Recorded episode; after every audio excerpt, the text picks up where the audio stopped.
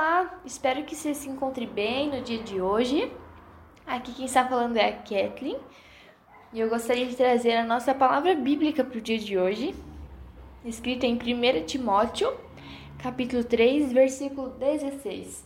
Esse é o último versículo do capítulo 3, então antes aqui a gente tem as, instru as instruções para os bispos, para os diáconos e, e esse capítulo encerra com o seguinte versículo: Não há dúvida de que é o grande mistério da piedade. Deus foi manifestado em corpo, justificado no espírito, visto pelos anjos, pregado entre as nações, crido no mundo e recebido na glória.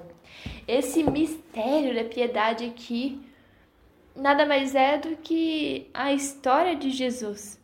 Esse Deus que foi manifestado no corpo, ou seja, o Deus que se fez carne, Jesus que se despiu da sua glória e encarnou como homem, o Deus que é capaz de sorrir, de chorar, sofrer e até mesmo de morrer.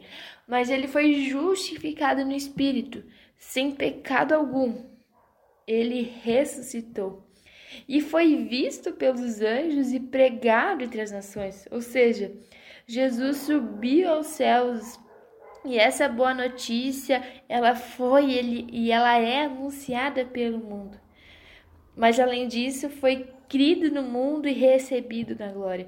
Ou seja, Jesus não se fez apenas conhecido entre as nações, mas muitos creram nele e depositaram a sua vida a ele, porque ele foi recebido na glória, ou seja, a ele pertence Toda essa glória, todo o domínio do mundo está aos pés dele.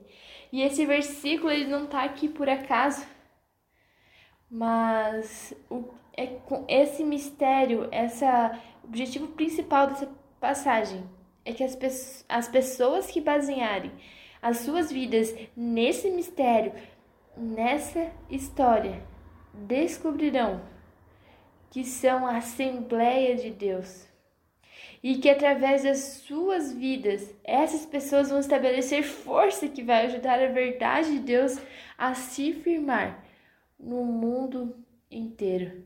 Se a igreja for achada firme na verdade de Deus, o que as pessoas veem e sabem sobre a verdade de Deus terá como base a vida e o testemunho desse Deus.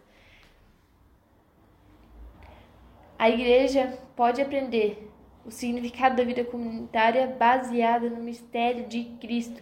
Ou seja, essa é a base da nossa vida, essa é a base da igreja. É o mistério de Cristo que é resumido nesse versículo. Então que nossas vidas elas possam ser baseadas nesse mistério, nessa história de Jesus Cristo.